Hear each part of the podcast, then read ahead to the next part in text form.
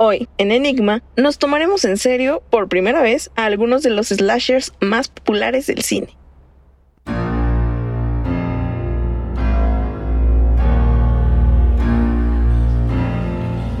Enigma.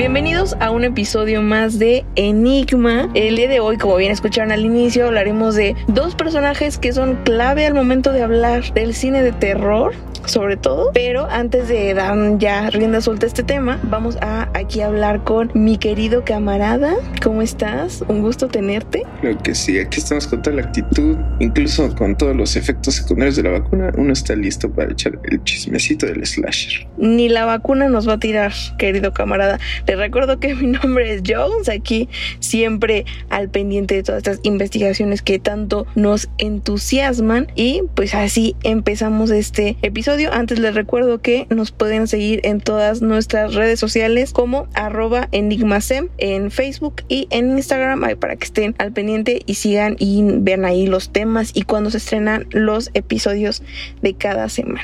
Ahora sí, camarada, te hago una pregunta. ¿Cuáles dos personajes dirías que son claves al momento de hablar de slashers? Híjole, es que hay varios, ¿no? Yo me quedaría con Jason con el de la masacre en Texas. Y ahorita vas a ver que, o sea, los dos están un poquitín ligados, como que hicieron una fraternidad por algunas cosas del pasado, pero eh, el día de hoy creo que estarás feliz de saber que hablaremos de Jason Borges. Claro que sí, como de que no, pero te voy a fallar con eh, el Leatherface. El Leatherface. Sí, yo también se me fue el nombre. Entonces por eso no dije el nombre el Leatherface, el, el, cara de piel. El cara de piel creo que está mejor. Claro que sí. Para eso estamos, para traducciones de calidad aquí en Enigma. Además de Jason Borges, hablaremos un poquito de Freddy Krueger, que también, a, mi parecer, creo que es mi favorito, porque vaya, vaya que me da miedo, pero empecemos a hablar de Jason Borges. Él es mejor conocido como Jason, así, a secas, y es el protagonista multi-homicida de la serie de películas de terror Viernes 13, creo que ese es un dado que muchos conocemos porque pues amamos, amamos estas películas de terror y pues por supuesto esta serie es del género slasher y esta cuenta con 12 entregas hasta el momento. 12 entregas, creo que la creatividad no para al momento de hablar de, de estos. hay algunas que sí por ejemplo, la del espacio. Esa fue un. Esa ya la, forzaron demasiado, diría yo. Sí, la volaron con esa película. Yo no tenía idea de cómo había llegado al espacio, pero Jason andaba matando allá entre las estrellas y hasta creo que con nuevo cuerpo y todo le, le regalaron. Está una mascarita nueva, está como plateadito para. Es que, o sea, yo no, sé, no sé tú, pero creo que ya necesita una lavada esa máscara con cada película más sucia y más sucia que, que digo, ay, ¿cómo te pones eso, mijo? No, y sabes qué, también otro asesino que me que se me olvidó, Michael Myers, ¿no? Michael Myers con el atuendo acá de, de vulcanizador. Y las máscaras también ha tenido unas máscaras bien feas. ¿Qué lo, qué lo habrá hecho? O sea, también, ¿qué, qué poco cuidado tienen de su imagen los slashers. Creo que alguien que les regale una lavadita o algo así, ¿no? Higiene. Quién sabe si se baña. Cochinos. Bueno, el Jason se la pasa en el río. Si siquiera hay un medito, ahí está. O sea, de la humedad, imagínate. Y aparte, o sea, mira, déjate cuento que Jason mide unos dos metros de altura, o sea, que imagínate encontrártelo, yo adiosito, porque, o sea, dos metros, y siempre oculta su rostro por su deformidad. no voy a, no, no, eso no se ve. Primero, primero se la cubrió con un saco de tela y después con una máscara de hockey que por supuesto es la que más conocemos y él viste un pantalón gris una camisa de una camisa blanca por supuesto sucia porque decimos que tienen cero higiene una gabardina corta sumamente maltratada y unas botas negras que pues van muy ad hoc con el lugar o con su profesión, su oficio, más que nada. Es que también ya cuando eres muy grande no creo que tengas muchas opciones de guardar ropa. Ahí sí, le tenemos que perdonar porque pues, no es como que pueda hacer mucho. Totalmente de acuerdo. Creo que ya uno va batallando con eso conforme va la edad, pero pues ¿qué, qué, qué se dice? Ahora creo que ahí todos también conocemos sus armas, que su primera arma fue un hacha que por supuesto usaba para matar a sus víctimas y aparte de eso pues realmente ha usado de todo, ha usado cuchillos de cocina, eh, ceguetas, también su fuerza sobrehumana, que este rasgo lo comparte con uno de tus favoritos, Michael Myers. Pero su arma principal es un machete, claro que sí. Se dice que es ese mismo machete con el que mataron a su madre. Ahorita hablaremos un poquito de su origen. Pero eh, también eh, en algunas películas encuentra el machete en diversos lugares. O sea, no, no lo tiene ahí guardadito. Como que el machete lo busca, ¿no? Como que el machete lo encuentra y dice, usan. No sé tú. No, no, no. Y después dice, bueno, sí. sí, pero no, pero un cuchillo de cocina. ¿Por qué no? No sé tú, pero yo no he visto muchos machetes en mi vida. Así de que me encuentre uno ahí a la mano. Yo tengo uno en mi casa. ¿Qué? yo tengo uno en mi casa para cortar el pasto largo del terreno. ¿A poco? Yo que tú lo escondía. No, Porque en una de esas. Un montón de armas acá, cuchillos que hay una cosa que se llama pico de gallo o algo así. Yo, me dices pico de gallo y pienso en jitomate con cebolla. Entonces creo que es pico de gavilán o algo así. Pero es como pico de gallo para tus molletes. Pico de gallo para los molletes, pico de gavilán para no ser paloma. Ay, camarada, ok. Ahora vamos a hablar un poquito del origen. El para sorpresa de todos, nació un viernes del día 13 de 1946 y pues eh, su madre fue Pamela Borges. ¿Qué, qué gran nombre tiene eh, esa... ese personaje, ella fue una madre soltera que fue abandonada por Elías Borges. Qué mendigo, qué horrible ser humano es Elías Borges. Creo que incluso es peor que Jason. Sí, recordemos que la primera película, pues la, la villana, la, asesina, pues es la mamá, no, no el hijo. Y de ahí ya se vuelve el hijo del doctor Issues. Pues sí, creo que ya siguiendo el ejemplo de su madre, pues él ya le dio rienda suelta a 11 películas más, que pues vaya que, vaya que tenía ganas de matar. Este, este Jason, pues es el hijo de este matrimonio, Elías y Pamela, Pamela, porque, Pamela porque es en inglés. Y con él con 11 años de edad fue al campamento Crystal Lake, supuestamente que está ubicado en el estado de Nueva Jersey, Nueva Jersey, es New Jersey, en Estados Unidos. Y en este trabajaba su mamá como cocinera, algo así como Camp Rock. Pero este dio un giro muy feo. O sea, de todas las películas que pudiste recolectar, Camp Rock fue la indicada. Pues es que es muy parecido. O sea, también Michi Torres fue al campamento a Camp Rock y pues ahí conoció a, ¿a qué? Connect Bueno, ya no voy a poner a hablar de Camp Rock, pero tiene muchas similitudes. Creo que eh, si todo hubiera salido bien para Jason, él hubiera terminado cantando con los Jonas Brothers.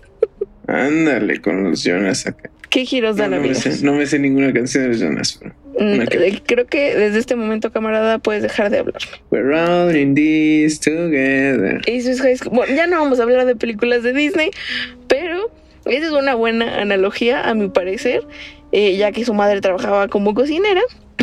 era, ay, esta es una historia muy triste, porque ya, modo serio, modo serio, porque era un niño del que abusaban constantemente, se burlaban de sus discapacidades mentales debido a su hidrocefalia y lo herían física y mentalmente.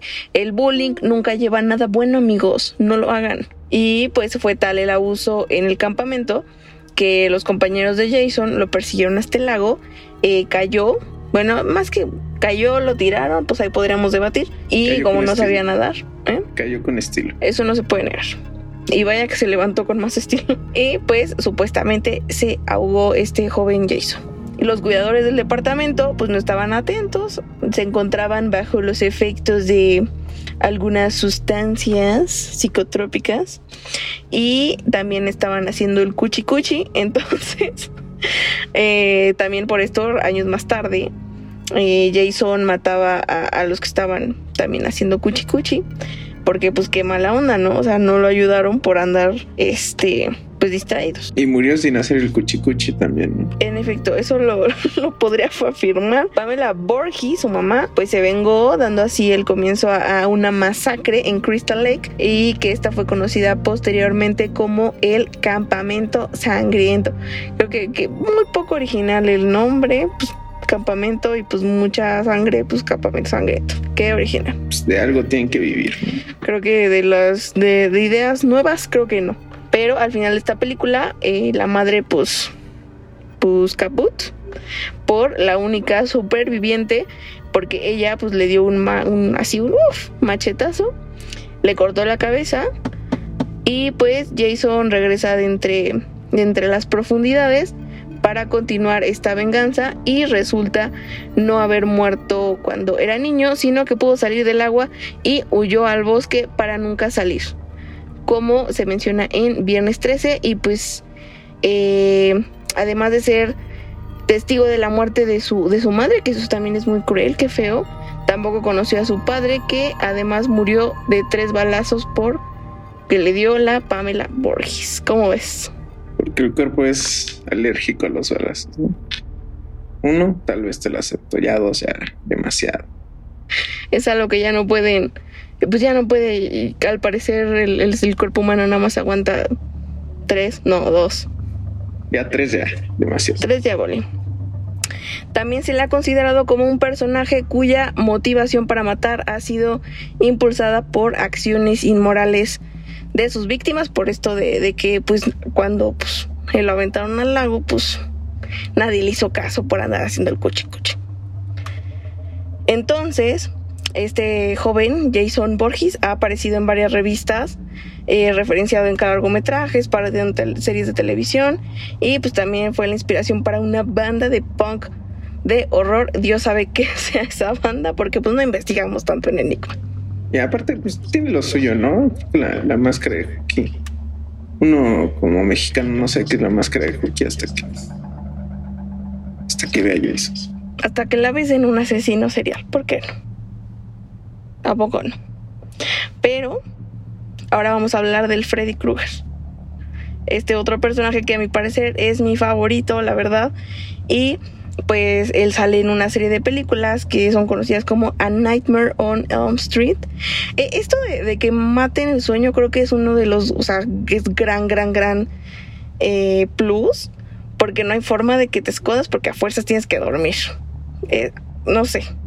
Ahí, ¿Qué te sí tiene la razón. Y aparte tiene como un look más ochentero, ¿no? Como que, como que iba a ver a Nirvana y así. Uy, se me quedaron unas cuchillas ahí en mis manos.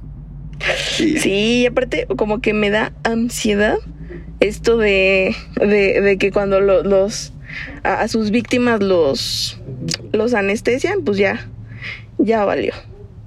No, a mí me da más ansiedad el, capítulo de los Simpson. ¿De los qué? De los Simpson, donde el escocés se hacía. Ah, sí, cierto, gran especie. Creo que fue de Halloween, ¿no? Sí, ese, ese me daba miedo. Eh. Bueno, sí, todo muy bueno, bastante bueno. gracias a los Simpsons por tantas joyas que nos han dado y grandes adaptaciones de estas historias. Pero pues les sigo contando un poquito más. Él apareció por primera vez en 1984. el director fue Wes Craven y pues fue conocido como el espíritu de un asesino en serie quemado creo que también es algo muy clave, que usa una mano enguantada con cuchillas de afeitar para matar a sus víctimas en sus sueños, causando su muerte en el mundo real también.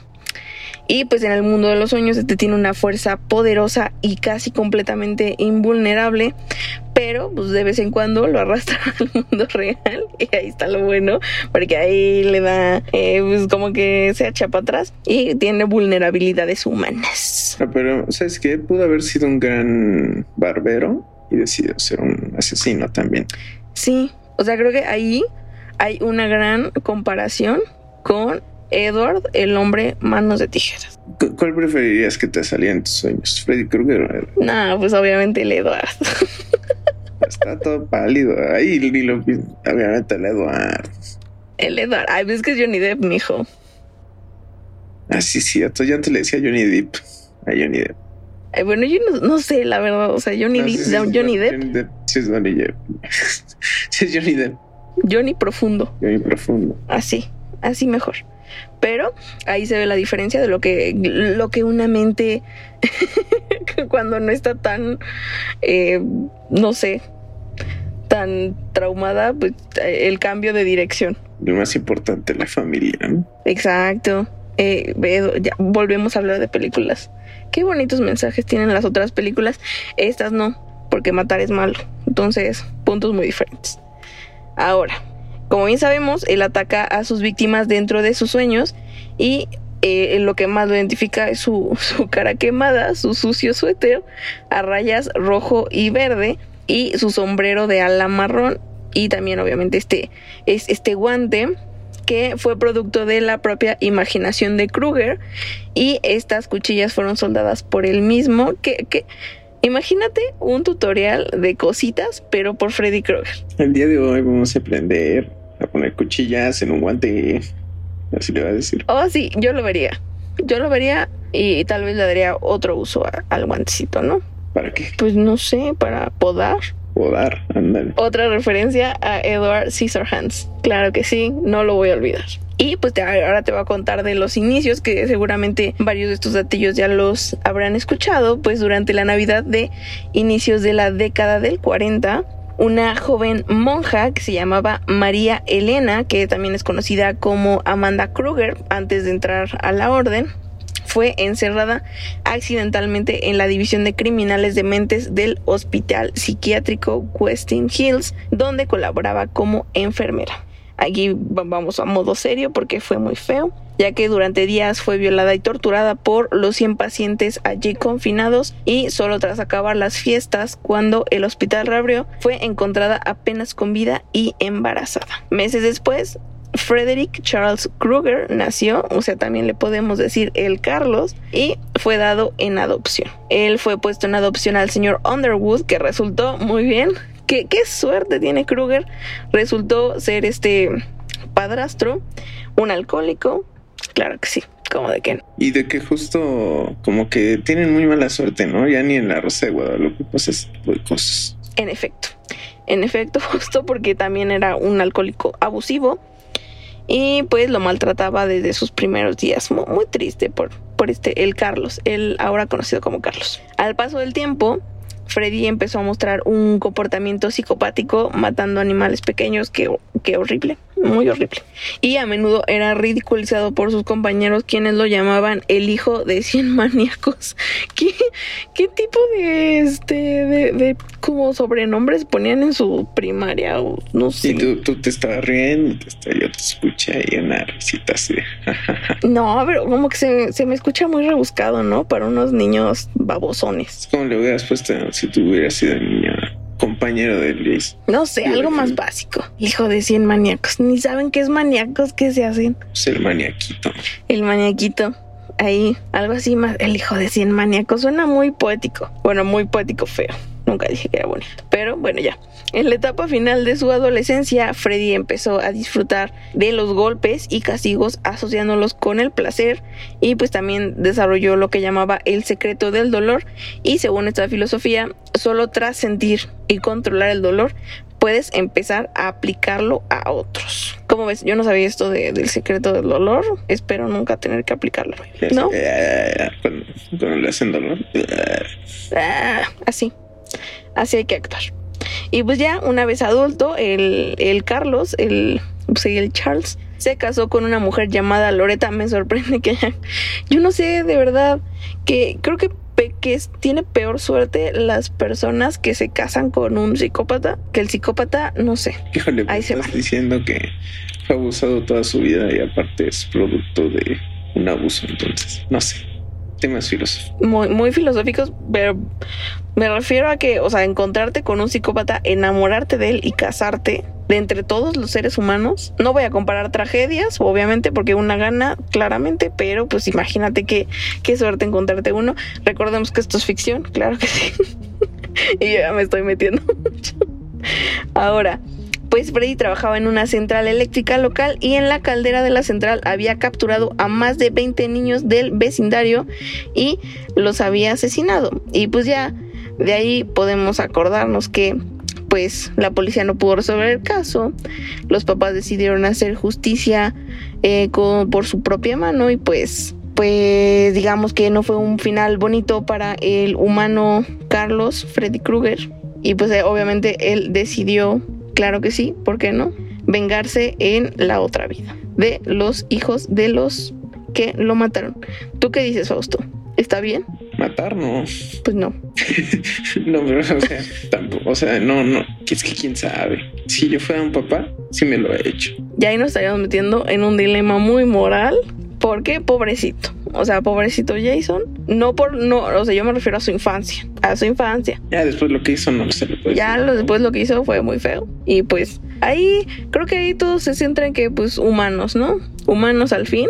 Y pues esto es ficción. Eso es lo importante. Ahora, pregunta, querido camarada. Eh, ¿Cuál de los dos de estos asesinos crees que pudo haber sido un humano normal si algo en su vida hubiera cambiado? No sé, como que Jason las tenía de perder desde que nació mal. En esta sociedad tan horrible, sí. Exactamente, en esta sociedad tan horrible. Entonces yo creo que el Freddy pudo haberse hecho bueno. Si, algo hubiera no tenido-. Si hubiera tenido un buen padre adoptivo Exactamente. y no lo hubieran exactamente. boleado. Y ahora, ¿cuál de los dos tiene una historia más, más desarrollada? O sea, a tu parecer. Que le hayan puesto Freddy. Exacto, Freddy, porque, o sea, una cosa de los slashers es que también como que se centran en matar, matar, matar, matar, pero que le den una buena historia da un mega plus y en este caso Freddy Krueger la tiene, como que no, no se va tanto a los clichés. Le metieron más coco. Y la pregunta con la que nos vamos a cerrar este programa, este episodio, es ¿por qué nunca mueren? Pues tiene la voluntad de hacerlo, ¿no? No, pues yo creo que Freddy la tiene más fácil, ¿no? No muere porque pues, ya está muerto, pero vive en los sueños. Algo muy raro. Ah, pero esa Jason- frase sería bonita en otro contexto. Sí, pero estamos hablando de un asesino. No, no pierdas el enfoque. Eh, Pero en cambio, el Jason, pues nada más como que por fuerza de voluntad, ¿no? Sí, porque al parecer después de todo siguió vivo. O sea, supuestamente no se ahogó, siguió vivo. Y pues ya no sé dónde habrá sacado su fuerza sobrehumana, pero wow con lo que logró. Wow, ¿en qué sentido? Ya me estás. O sea, no, no, otra vez. ¿Qué, qué? Wow con todo lo que mató. Hoy, hoy sí me la estoy volando. Con wow, con lo que logró, me refiero a que después de tanto in- tantos intentos de matarlo, no se muere. Es poderoso. Es poderoso. Es Yo creo poderoso. que- yo digo que entre Jason y, y Freddy, no me importan las películas, gana Jason. Yo me quedo con Freddy Krueger, pero pues así es la vida, así es la vida, cada quien tiene sus opiniones, muy bien. Pero pues ya llegamos al episodio, el episodio, al final de este episodio. Les recordamos que nos pueden seguir en nuestras redes sociales como arroba enigmasem en Facebook e Instagram. Y pues les recordamos que se sigan cuidando por estos temas de eh, pues la pandemia que aún no ha terminado lamentablemente. Pero pues, ¿qué, ¿qué se puede hacer más que cuidarnos y ser responsables? Ahora sí, los dejamos y esperemos que nos escuchen la siguiente semana. Un beso.